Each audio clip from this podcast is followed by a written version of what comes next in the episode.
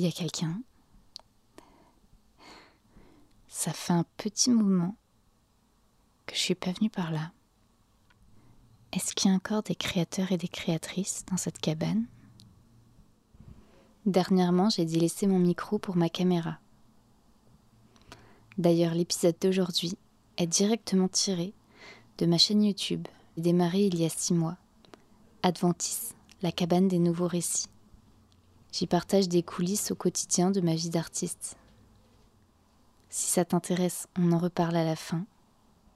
Je te propose aujourd'hui un petit épisode hors série.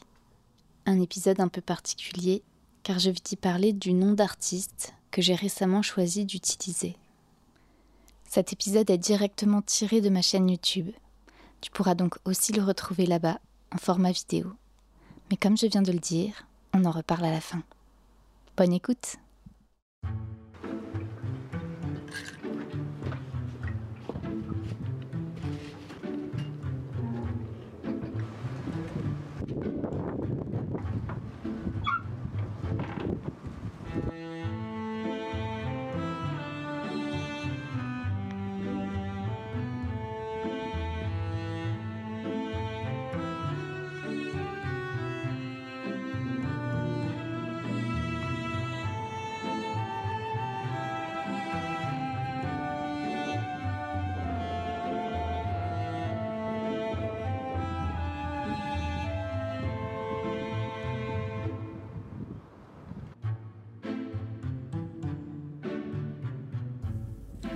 Est-ce que tu sais ce que c'est Une adventice? Je suis sûre que tu sais. Mais tu les appelles probablement jamais comme ça.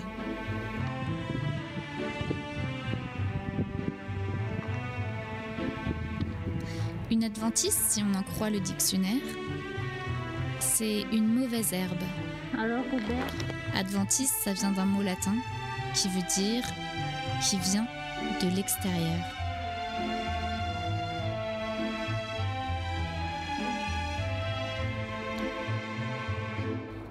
Les adventices, c'est toutes ces plantes sauvages qui poussent spontanément sans qu'on les ait invitées.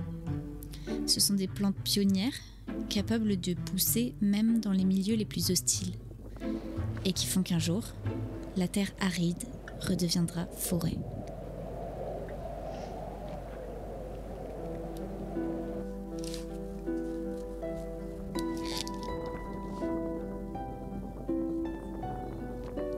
Choisir un nom d'artiste. Ça faisait plusieurs années que j'y pensais, que ça me trottait dans la tête. Surtout depuis que monte en moi le besoin de coller des mots sur des murs, de peindre et de sortir l'art du cadre dans lequel j'ai l'habitude de le pratiquer. Eh, bouge pas trop, tu risquerais de sortir de ta place. Une injonction non dite, mais que j'ai l'impression d'avoir engrammée dans mon corps depuis ma plus tendre enfance. Pourtant, je le sens. Ma place n'est plus tout à fait là. Une place m'attend ailleurs, une place mobile, en mouvement. Une place qui n'est pas figée. Une place là, juste un pas à côté de celle que j'occupe actuellement. Le tout, c'est d'oser. Oser le faire ce pas. Oser bouleverser l'équilibre du monde. Sortir de mes gonds. Sortir du pot de fleurs qui m'étrique et me restreint.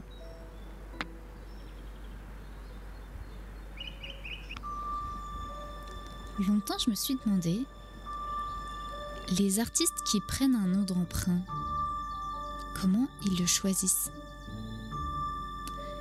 Et pourquoi? Est-ce que c'est quelqu'un qui leur donne? Est-ce que c'est le nom qui vient à eux? Quelque part, je me demandais, les artistes qui choisissent un nom de scène, qu'est-ce qu'ils ont à cacher? Quelle part d'elles-mêmes ces personnes essayent-elles de mettre de côté? C'est bizarre de se cacher derrière un nom de scène. alors que la scène, c'est un lieu où on cherche à être vu, non? Ça me mettait presque en colère parce que si moi j'avais voulu porter un nom d'artiste, j'avais l'impression que autour de moi, on m'aurait tout de suite dit ou fait ressentir pour qui tu te prends? Pour qui tu te prends à essayer de te faire passer? Autre que toi. Comme une obsession. Qu'est-ce qu'ils ont à cacher? Et pourtant cette question, elle ne m'a jamais effleuré l'esprit concernant mes potes street artistes. Comme si la discipline elle-même, celle de déposer des mots ou des images dans la rue, représentait déjà un acte qui demande à ne pas être démasqué. Le nom d'artiste rajoute au mystère, au jeu du chat et de la souris. Attrape-moi si tu peux. Ces mêmes artistes, pourtant, ils sont aussi danseurs, et chacun danse sous ce même pseudo, et ça me semble toujours logique. Alors ça fait des mois que je me pose la question, si je choisis un nom d'artiste pour peindre et coller des poèmes dans la rue, c'est quoi la limite d'action de cette part de moi Ça fait près de 15 ans que j'exerce mon métier d'artiste sous mon nom civil. Alors si demain j'écris un livre et que je l'illustre, est-ce que ce livre sera coécrit par Emilia et Adventis Et puis un jour, au détour d'une séance de thérapie, j'aborde une problématique qui me suit depuis maintenant plus d'un an. Et là, je découvre qu'en fait, lorsqu'elle monte sur scène, Emilia joue littéralement sa survie. Monter sur scène, c'est chaque fois devoir prouver à nouveau qu'elle a le droit d'exister. Et c'est un peu pareil avec l'écriture. Le risque, ce serait de mourir si sa place est remise en question. Je comprends pourquoi je suis tellement épuisée et pourquoi mon burn-out met tant de temps à passer. Pourquoi c'est si difficile de se relever. Emilia ne parvient pas à se laisser vivre. Elle est constamment dans la survie elle essaye constamment de prouver qu'elle a le droit d'exister. Prouver qu'elle est à la hauteur. Tant elle sait bien que ça veut dire quelque chose. Mais c'est une lutte sans fin. Après 15 ans de métier, une vingtaine de pièces écrites, une cinquantaine de mises en scène, j'ai toujours l'impression de n'avoir rien réalisé. C'est dingue j'ai l'impression d'être au même point qu'il y a 10 ou 12 ans. Je sais que c'est pas vrai, mais l'impression elle est là. Tu m'étonnes que je sois épuisée. Emilia a besoin de se reposer, de vivre simplement dans la sobriété sans rien avoir à prouver, sans avoir à être à la hauteur de s'aligner. J'ai juste besoin qu'on me foute la paix. J'ai l'impression d'être devenue une terre aride et desséchée, et j'ai besoin d'Adventis pour me régénérer.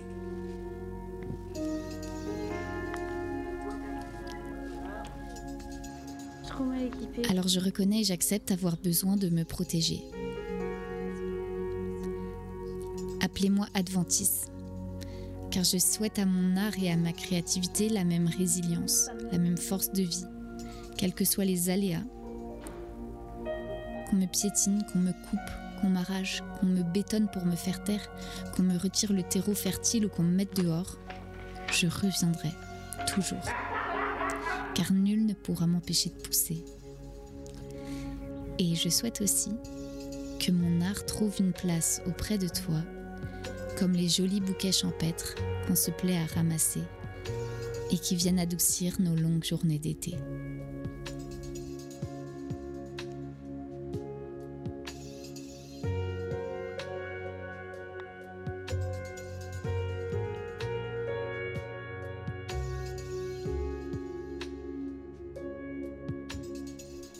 Merci d'avoir écouté cet épisode. Si tu as envie d'en voir plus, je t'invite à aller faire un tour sur ma chaîne YouTube. J'y partage beaucoup de vlogs autour de la scène et de l'illustration. Et puis bientôt sortira toute une série de vidéos autour de la question des nouveaux récits et de l'impact des histoires sur nos imaginaires. Et de comment nous, en tant que créateurs, créatrices, auteurs, autrices, comment nous, on peut avoir un impact sur le monde à travers les histoires qu'on raconte. J'en profite aussi pour t'inviter à rejoindre ma newsletter, parce que si tu avais l'habitude de me suivre sur les réseaux sociaux, tu as peut-être remarqué que depuis plusieurs mois, j'ai déserté. Eh oui, parce que les réseaux c'est chouette, mais pour ma part dernièrement, ça nuisait beaucoup trop à ma santé mentale et à ma créativité. Donc j'ai décidé de prendre de la distance. Et en tant qu'artiste, euh, tu t'en doutes, prendre de la distance avec les réseaux sociaux, c'est pas évident, notamment pour euh, faire sa communication.